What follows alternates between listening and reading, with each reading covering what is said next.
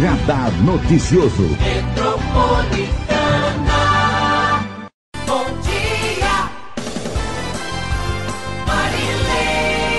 Muito bom dia! Ótimo dia para você que nos acompanha aqui na nossa Rádio Metropolitana, quinta-feira, dia 4 de agosto de 2022. Seja muito bem-vinda, seja muito bem-vindo ao Radar Noticioso com muita informação, prestação de serviços à comunidade de toda a região do Alto Tietê.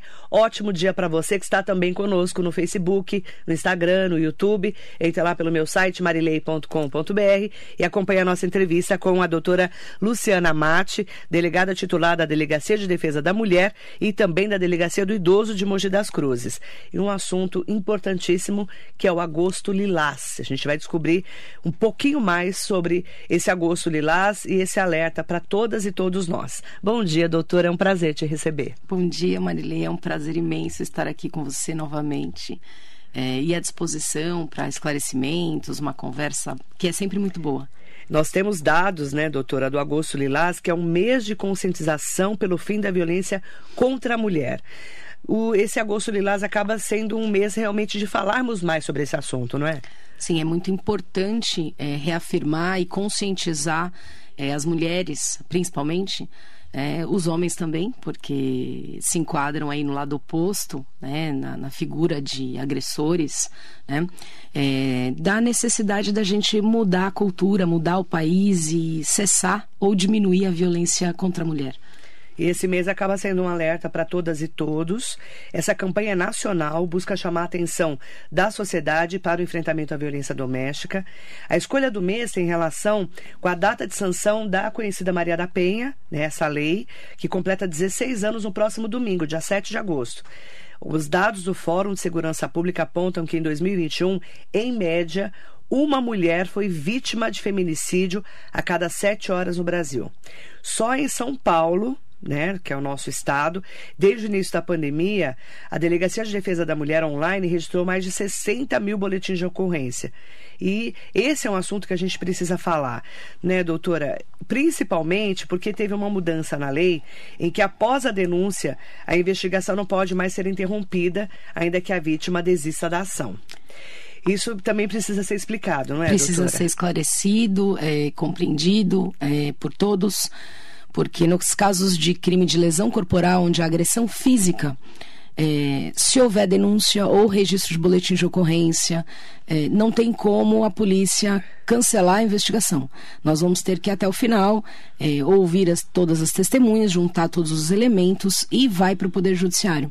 Não há mais possibilidade de, na delegacia, a mulher desistir de processar ou de cancelar a investigação contra o agressor. Por que, que mudou a lei, doutora? Mudou a lei para garantir é, que a mulher seja protegida mesmo contra a sua vontade. Porque nós sabemos que muitas vezes a mulher é, desiste de, da denúncia porque há aquele ciclo onde o agressor ele agride e depois ele reconquista a mulher e ela acaba voltando é, para o relacionamento, perdoando, dando mais uma chance e esse ciclo acaba é, é, sendo mais duradouro.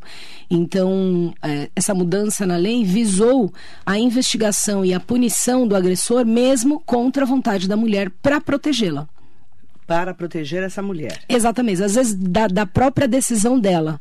Né? É, então, é claro que é muito difícil a investigação, porque se não houver colaboração da vítima, Normalmente esses crimes acontecem sem testemunhas, uhum. é muito mais difícil, mas a investigação ela não pode parar na delegacia. Nós temos que ir até o final. Aí a pergunta é, né, quando a gente fala, uma mulher no Brasil, ela é agredida, vítima de feminicídio a cada sete horas, em média. Sim. Dados de 2021. Sim. São números alarmantes. São números alarmantes. É infelizmente, é, é a realidade no Brasil, é um dos países com, com maior número de violência contra a mulher. Nós sabemos que a questão de machismo, a cultura de opressão contra a mulher, ela não é no Brasil, é no mundo inteiro, mas no Brasil é alarmante. Né? A, a sensação cultural de posse sobre a mulher ou de mando sobre a mulher, ela ainda prevalece. E aumentou muito o número também de denúncias, você vê nos boletins de ocorrência online, né? Durante aumentou, a pandemia. Aumentou demais, não só da pandemia, mas como houve uma mudança também no registro das ocorrências, onde a mulher hoje ela pode registrar a ocorrência pela internet, pelo celular, computador, enfim, qualquer, qualquer equipamento que tenha acesso à internet. É, aumentou um volume muito grande de boletins de ocorrência. Hoje, é, o está aumentando até mais pela internet do que presencialmente nas unidades. Então, Ela... dobrou o nosso trabalho. Porque a mulher, na verdade, às vezes tem medo de ir na delegacia. Ela tem medo na delegacia e muitas vezes é o ímpeto, acabou de acontecer, então ela não tem tempo nem de pensar, nem de refletir. Então, de imediato, ela registra. Faz um online. Faz um online. E todos eles são investigados. Todas as, todas as vítimas são, são intimadas a comparecer, a prestar declarações e contar o que aconteceu. Como que funciona, doutora? É, o online ele tem a mesma força do presencial? Ele é, tem exatamente a mesma função. Mesma Inclusive, função. ele tem uma numeração sequencial.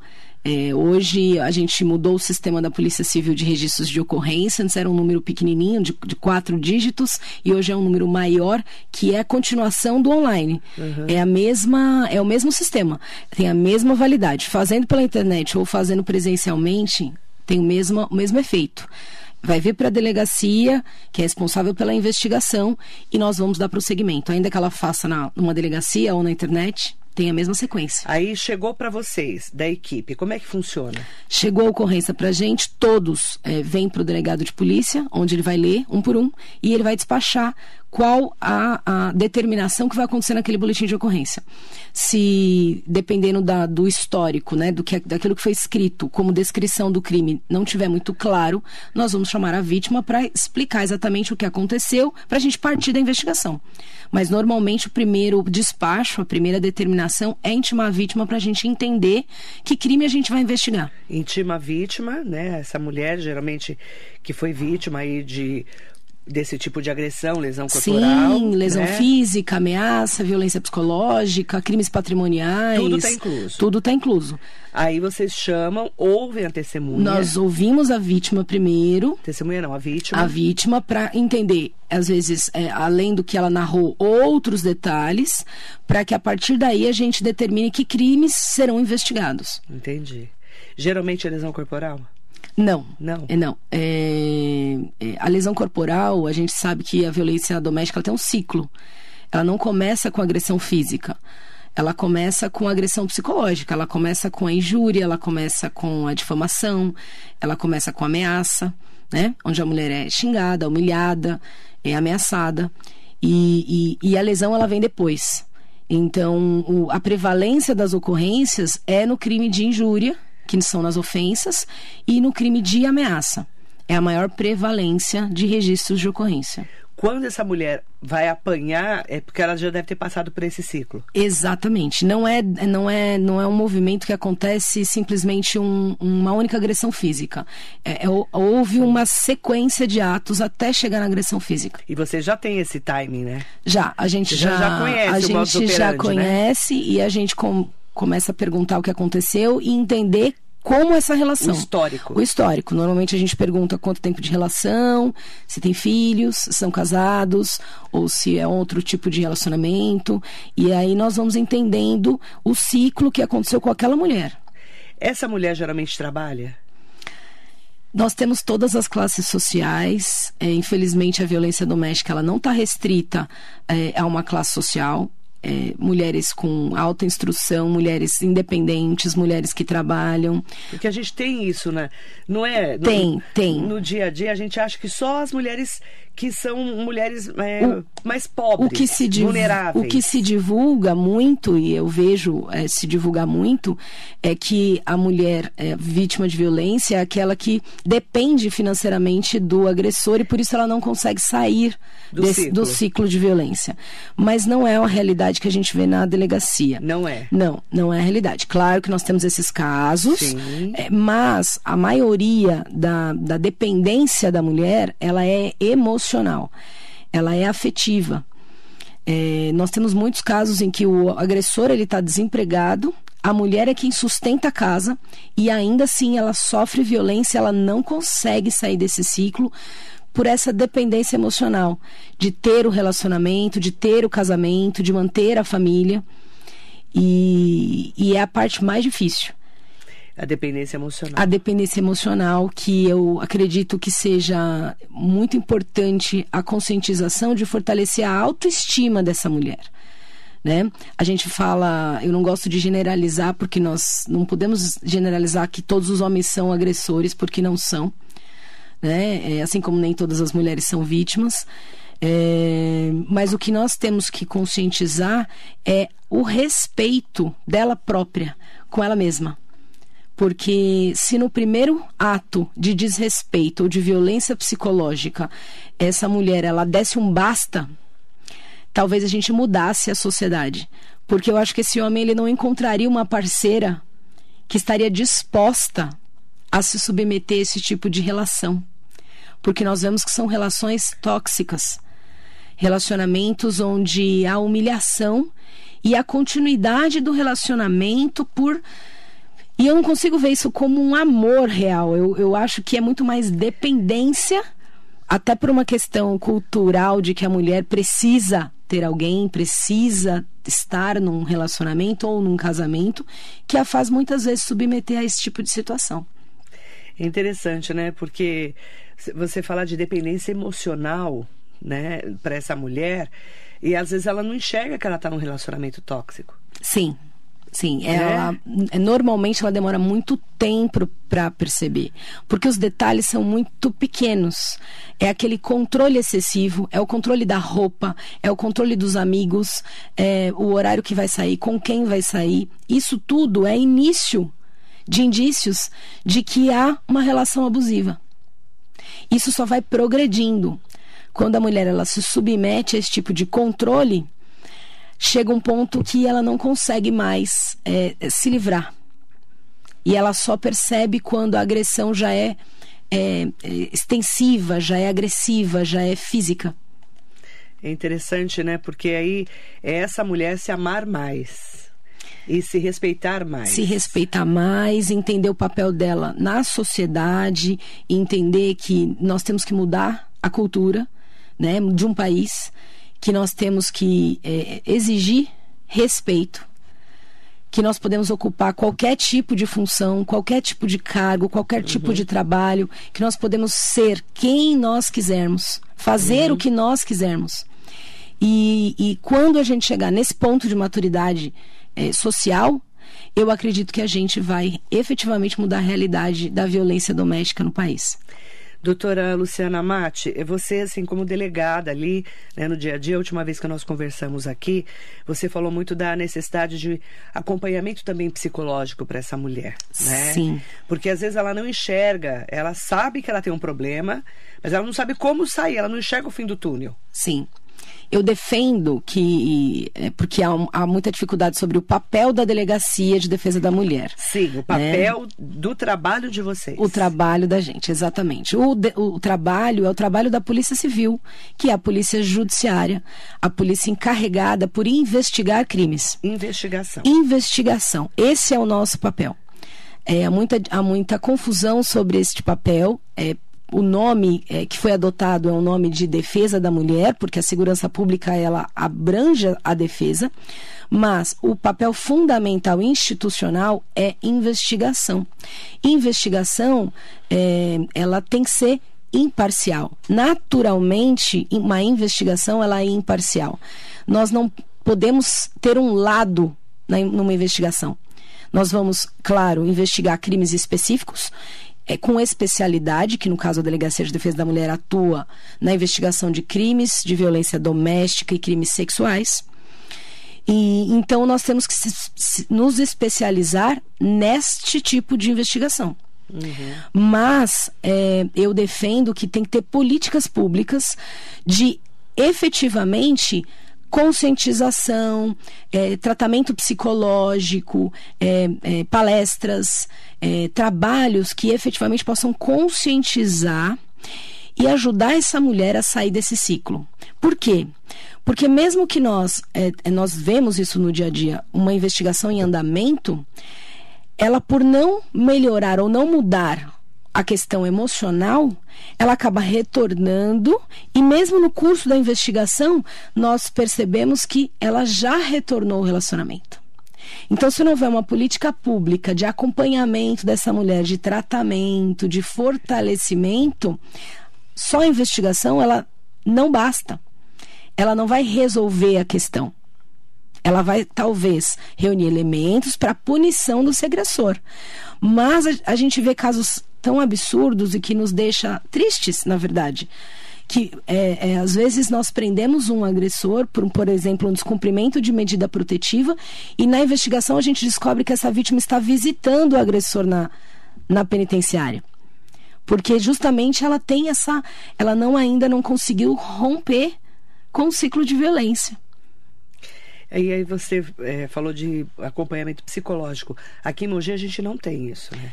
A gente tem o serviço social, o CREAS, que faz um acompanhamento da família.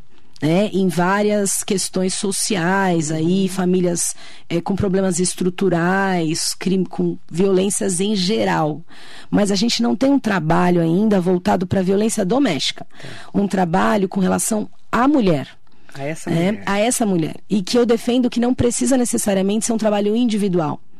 É possível, existe em várias regiões do país e do mundo, é, grupos coletivos, onde a mulher ela fala sobre a sua vivência com outras mulheres e se fortalecem em conjunto. Com acompanhamento de um psicólogo. Com acompanhamento de um psicólogo, um assistente social junto, uhum. que vai trazer é, em conjunto, uma fortalecendo a outra, é, que a gente chama de sororidade, né? A mulher a, a, apoiando uma outra, segurando uma na mão da outra. E, e eu acho que esse tipo de trabalho faria um efeito muito profundo em qualquer cidade né, e que eu já venho conversando com, com a prefeitura, com os órgãos municipais, falei sobre essa proposta. Está sendo. Quem? Com o prefeito? Eu falei com a coprefeita. Com a vice-prefeita, a... que é a prefeita em exercício. Exatamente, hoje. exatamente. A Priscila é, é, é uma pessoa muito especial, aberta a todas as, as propostas é, que possam melhorar a situação das mulheres no município. Ela foi, então... E ela foi muito receptiva, receptiva, muito receptiva. É claro que depende de vários órgãos, depende de várias secretarias em conjunto, mas eu estou muito esperançosa que a gente consiga implantar trabalhos sociais conjuntos com a investigação. E essa, essa terapia em grupo é muito legal. Sim. É, é tipo um Alcoólicos Anônimos, né? Exa esse é o princípio. É. Esse é o princípio. Só por hoje eu consegui Exatamente. estar livre emocionalmente desse agressor, desse ciclo vicioso. Exatamente. É o só É o só por hoje. E a gente também tem informação pelo nosso trabalho diário que infelizmente essa mulher ela às vezes termina com aquele relacionamento e ela encontra um parceiro um novo companheiro com o mesmo perfil é, um ciclo. É, é um ciclo. Parece que ela, ela só consegue, ela se interessa por pessoas com o mesmo tipo de comportamento. Porque às vezes ela acredita que o amor está no ciúmes, o amor está no controle. Né? Porque começa com ciúmes, começa com controle. Então ela sai de um relacionamento e, e emenda no outro com o mesmo comportamento. Mesmo Por isso que ela precisa também mudar dentro dela. É. Ela com ela mesma. Ela com ela mesma. Isso mesmo. Porque a Lei Maria da Penha, ela dá muitas ferramentas. Hoje ela tem muitas ferramentas de proteção, é, é, principalmente a medida protetiva de urgência, onde o agressor ele, ele pode ser determinado por um juiz que ele não possa se aproximar da vítima, né? E caso ele descumpra, ele pode vir a ser preso. Mas a gente vê que as medidas elas às vezes são ineficazes justamente porque não há mudança interna, né, do fortalecimento da mulher. Por isso do trabalho social, é, de parcerias público-privadas ou é, é, é, de estado, de município, são muito importantes. Você falou também, né? A gente sabe dessa violência contra a mulher, aí, desde a emocional, a patrimonial, violência física, feminicídio, que aí a, o homem mata essa mulher. Mas você falou também de crimes sexuais que acontecem muito com crianças ainda. Na Delegacia da Mulher, vocês também investigam isso? Sim, é nossa função institucional. Todos os crimes que envolvem abuso sexual de crianças, mulheres e adolescentes são investigados pela Delegacia de Defesa da Mulher. Porque a gente não fala muito sobre isso, né, doutora? Nós não que falamos, menores, né? nós não falamos muito sobre isso. É, nós não detalhamos os casos porque sempre correm em segredo de justiça para proteger as vítimas, as crianças, as crianças. Mas é muito importante dizer que os números são muito altos. E... Como que funciona, doutora? Geralmente é uma denúncia, porque, por exemplo, você falar uh, que a sua, o, seu, o padrasto está estuprando a filha. Sim. Ver uma menina de 10 anos grávida tendo um bebê é uma coisa que nos choca ainda. É, né? choca. Mas no... existe no dia a dia. Choca é, é, não só a sociedade em geral, mas principalmente a nós policiais. Ainda choca, né? Choca porque quando envolve criança e adolescente, é, toca todo, todo mundo. É, e Como que chega essa denúncia? Essa denúncia ela chega de várias formas, através do Disque 100, Disque, Disque 180. 100, ou 180. Exatamente. São as denúncias anônimas, onde todas são verificadas e pela Delegacia de Defesa da Mulher. Uhum. Né? As pessoas não sabem para onde vão essas denúncias. Essas denúncias no Disque 100 Disque 180... Eles distribuem? Eles distribuem de acordo com os crimes que são denunciados e no caso de violência sexual e doméstica, vão todas para a Delegacia de Defesa da Mulher. Todas são todas, averiguadas? Todas são, são averiguadas porque nós temos que fazer um relatório que vai para esses órgãos tá. verificar se nós atuamos ou não. Mostrando que vocês foram... Mostrando que nós fomos. Certo. É, então, no caso de, de, de, de, criança. de criança, é sempre uma investigação muito delicada, porque nós temos que ter muito cuidado, né? É, mas a, a gente sabe que a principal detecção, quem detecta além da própria família, porque normalmente os agressores são da família. Muito próximo. Mais de 90% dos casos de abuso são ou na família ou pessoas muito próximas, amigos que frequentam a casa, vizinhos, é. É, é, professores, é, educadores, religiosos perto, né? que tratam de crianças, né? Porque os abusadores eles estão próximos às crianças. E Isso mas a escola dificulta, né? dificulta, mas a escola tem um papel fundamental nessa detecção. Como? Nós temos é, os professores da rede pública municipal estadual treinados e preparados para perceber mudanças no comportamento que possam indicar esse tipo de, de abuso. Né? Através de desenhos, através de dinâmicas na escola, a gente tem muita denúncia de escola. O, o, então, o professor, o coordenador, Exatamente. aquela pessoa que está ali no dia a dia, ele, ele consegue. Ele consegue detectar. Que aquela criança está com algum comportamento. Com algum comportamento, ele chama a criança, faz um trabalho interno, a criança sinaliza alguma coisa, eles acionam o primeiro conselho tutelar, que é o órgão que atua na proteção imediata. Né? Lembrando que nós atuamos na investigação. Uhum. É claro que existem medidas para proteger caso haja indícios realmente de crimes, uhum. onde a gente pode representar por uma prisão ou primeiro um afastamento cautelar do suspeito da residência ou da proximidade da criança. Uhum. Mas o órgão de proteção é, que vai conversar com essa criança, que vai perceber se ela está sendo vítima de algum crime, é o conselho tutelar, né?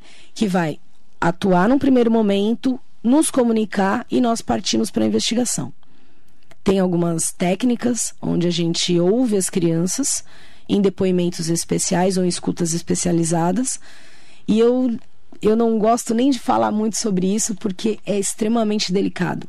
Uhum. Né? Eu falo que quando eu ouço uma, uma criança vítima de violência, eu levo alguns dias para me recuperar. Até vocês que estão acostumados. Até a gente que está acostumado.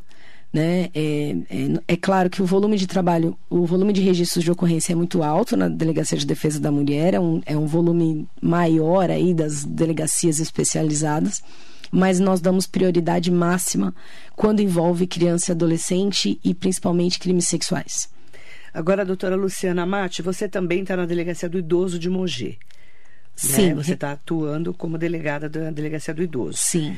Como que funciona hoje a delegacia e quando é uma idosa que está sendo prejudicada? Vai para o idoso ou para a mulher? Sim, depende do, da agressão. É. Né? Se a agressão envolver é, é, violência doméstica praticada uhum. por filho, praticada por marido, é, independente da idade da mulher, a DDM, a Delegacia de Defesa da Mulher, vai cuida. atender, cuida. Tá. Né? É, a delegacia, investiga. Investiga. Né? Até porque nós somos mais especializados na violência doméstica. Então, quando então, é idosa ligada à violência. A violência doméstica vai para DDM. DDM. A gente tem muito caso de filhos usuários de droga.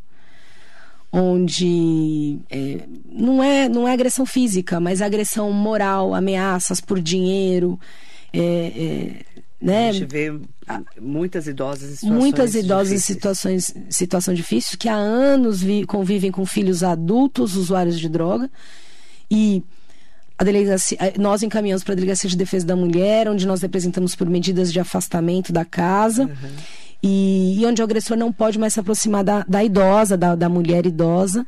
Uhum. E a gente tem tido sucesso nessas ações.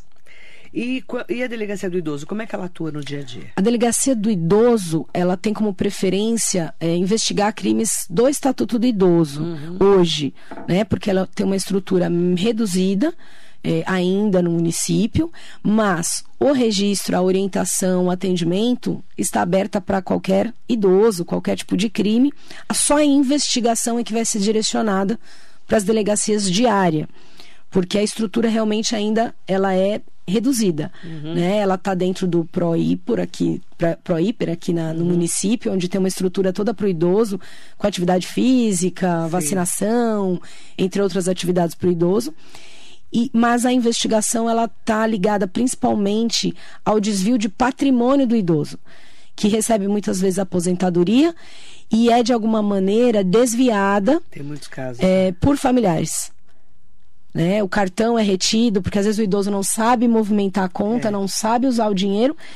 E aí familiares se aproveitam dessa inexperiência para desviar o dinheiro do idoso. E aí vocês vão investigar. E nós vamos e investigamos né? Com tem muito caso assim, né? Doutora? Tem muito caso assim, é, onde o idoso acaba passando necessidade e terceiros se, se locupretando aí com, com o dinheiro do idoso. Uhum. Eu estou conversando com a doutora Luciana Mate, delegada titular da Delegacia da Defesa da Mulher e da Delegacia do Idoso de Mogi das Cruzes. Tem várias pessoas conversando aqui com a gente. Wilson Alexandre, bom dia Marilei, delegada, muito esclarecedor, doutora. Por que muitos homens agressores são soltos nas audiências de custódia? É, é, é uma questão delicada, porque na verdade a prisão no Brasil ela não é uma medida é, de regra, ela é uma medida de exceção. A regra constitucional que está prevista na Constituição é alguém ser preso somente depois de julgado. Essa é a regra. Né? É isso que há muita confusão, desinformação, inclusive. Uhum. Mas ele acabou de cometer o crime e ele sai pela porta da frente ou ele não vai ficar preso. É. é porque o sistema brasileiro ele exige que a pessoa seja julgada para depois cumprir a pena. Ele só vai ser preso preventivamente antes desse julgamento quando houver outros elementos que justifiquem uma prisão antecipada. Então essa prisão antecipada ela tem que ter é, é, justificativa no sentido de ou a pessoa ameaça fugir, ou a pessoa ameaça continuar praticando crimes, ou a pessoa não tem condições de colaborar com as investigações ou que possa de alguma maneira prejudicar, uhum. porque a regra é a liberdade. Uhum. E isso é o sistema de justiça brasileiro, aquilo que está previsto nas, na lei maior do país. Uhum. Então, a audiência de custódia ela vai analisar a necessidade ou não de se aguardar o julgamento em liberdade ou preso preventivamente. Então a regra é da liberdade. Por isso, é, e não adianta, aí não, não, adianta culpar nem a polícia e nem o poder judiciário. Uhum. A nossa legislação prevê dessa maneira. É, é a lei. É, exatamente, é a lei. Então, é óbvio que quando nós temos elementos onde esse agressor ele, ele é reincidente, onde ele é, efetivamente a vítima pode é, é, estar correndo risco caso ele permaneça solto até o julgamento, vai ser mantida uma prisão preventiva até o julgamento. Uhum. Mas tem que haver elementos de que justifiquem essa prisão antecipada. Porque lembrando uhum. novamente a regra é a liberdade. A Luciana Amaro do Rodeio, ela colocou assim: Eu estou horrorizada com esses números que falou. Isso porque nem todas procuram a delegacia ou denunciam. Aqui em Mogi, qual a média de BOs que a DDM faz, doutora? É, eu trouxe aqui, eu acabei não conseguindo imprimir, mas eu trouxe no telefone, no telefone a estatística dos últimos três anos. E, e eu vou falar aí informações de 2022. Tá. tá? É, em 2022, até o momento, até julho, né? A gente não está contando agosto ainda. Só na Delegacia de Defesa da Mulher nós atendemos 876 vítimas. É, e 373 boletins de ocorrência eletrônicos.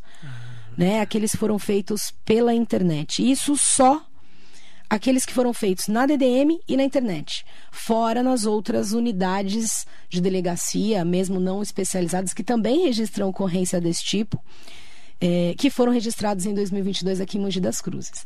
Nós sabemos que há uma cifra negra, que são aquelas estatísticas, aquelas ocorrências onde não são registradas, mas divulgação não falta. Uhum. A gente divulga, assim, é, os, é, hoje o site da Polícia Civil, né? Polícia Civil de São Paulo, joga no Google, vai dar o link lá para o endereço da polícia uhum. para registrar o boletim de ocorrência. Tem o Disque 100, o Disque 180, onde uma equipe da DDM vai até o local verificar a procedência da denúncia, vai ouvir essa mulher. Então, realmente, os números são muito altos. É... Mas nós não, tem, não perdemos a esperança de que um dia isso vai ser reduzido. Mas é importante denunciar, né, doutor? É importante denunciar. Ainda que volte atrás em algum momento, é, esse homem ele sempre vai ser intimado é, a prestar declarações, a dar a sua versão sobre a denúncia. E muitas das vezes, é, somente essa intimação ela já ajuda a fazer esse homem aí repensar. Uhum. Né? Então, nós temos muito caso, muitos casos onde se registra uma primeira injúria, nós intimamos esse suspeito e ele fica receoso em continuar progredindo na violência. Uhum. Então, eu acho que a denúncia ela é sempre válida. É, é, importante a gente falar sobre esse assunto, se agosto lilás, é para a gente trazer esse esclarecimento, essa conscientização, né, doutora? Sim, falar sobre esse tema é muito importante. Eu acho que tem que se falar, tem que se falar é, nas escolas sobre autoestima, sobre, sobre é, a preservação da mulher, sobre o empoderamento da mulher. Né, é, é, na sociedade, em todas as idades, os adolescentes, as jovens, nós temos muitas adolescentes vítimas de violência no primeiro relacionamento amoroso, né? Com 16, 17 anos, a gente também vê isso. Então, é importante falar em todos os meios, em todas as áreas, para que a gente mude essa realidade. É. E só falando, esclarecendo, trazendo informações realmente para podermos dar, é, é, despertar isso nessa mulher, nesse homem, nessa, nessa comunidade, né, doutora? Porque Sim. são números que assustam a gente, a gente que lida com informação. Sim, é, e você falou sobre homens, né? Há também, houve também uma proposta para o município e que também está sendo, tá sendo analisada com bastante carinho, é a possibilidade de um programa de reeducação de homens que praticaram violência contra a mulher. Né? Que eu também acho que é, muitas vezes eles aprenderam em casa. É. Né? Eles viram o pai ser agressivo, é. eles foram vítimas de violência e eles se tornaram agressores. Isso mesmo. Então, um trabalho desenvolvido também com os agressores, eu acho que é importante. Porque se essa mulher rompe com esse agressor, ele vai encontrar uma outra mulher que ele vai se relacionar e vai praticar os mesmos atos. Ele também precisa ser tratado. Então ele precisa também ser tratado. Não é só uhum. é, é prisão, punição que soluciona o problema. A gente também precisa de educação, reeducação para esse homem, para que ele também aprenda a lidar com a rejeição, né, com o não da mulher de outra maneira. Uhum. Porque nós sabemos que a principal causa é, é, do feminicídio é, é, são términos de relacionamento onde o agressor ele não aceita a vontade da mulher. Isso mesmo. Então, é, ensinar isso é, na escola, ensinar isso em casa, ensinar isso na sociedade, eu acho que é o que a gente vai fazer mudar os números. Uhum. Porque responsabilizam muito a polícia com, por causa desses números. Só que a polícia ela atua é, nos efeitos e não na causa. A causa ela vem antes. É. A causa ela é social, ela é familiar, ela é cultural. Então aonde que a gente trata a causa? Porque a polícia trata os efeitos. Mas e a mudança de comportamento? É. A gente muda dentro de casa e a gente muda na escola. É. E esse homem tem que ser tratado também. Ele tem que ser tratado, ele tem que aceitar o não, uhum. ele tem que aceitar a rejeição. A mulher tem que ter liberdade de falar eu não quero mais e continuar a sua vida com paz, uhum. né? E a gente só vai mudar isso quando a gente mudar a sociedade com políticas públicas ou políticas privadas em parceria com as públicas. É mudando a consciência que a gente vai mudar os resultados. Uhum. Ó, eu, eu peço até desculpas para os ouvintes internautas, eu não consigo fazer mais perguntas. Tá cheio de pergunta, né? Mas eu não consigo fazer mais perguntas, vou pedir para a doutora voltar, tá? Para a gente voltar a falar desse assunto. É um assunto importantíssimo para a nossa sociedade, para a comunidade, para essa conscientização dessas mulheres, desses homens, né? E do nosso dia a dia. Esse agosto lilás é realmente um momento de conscientização desse momento que a gente está passando, que ainda temos números muito grandes e que ainda nos assustam. Então, peço desculpas aos internautas e aos ouvintes que eu não consigo ler as outras perguntas, mas agradecer muito a doutora Luciana Mate pela entrevista. Obrigada, viu? Muitíssimo obrigada e eu estou sempre à disposição. Eu que agradeço. Doutora Luciana Mate é delegada titular da Delegacia de Defesa da Mulher e da Delegacia do Idoso de Mogi das Cruzes. Agosto Lilás, vamos voltar nesse assunto ainda nesse mês de agosto. Muito bom dia para você.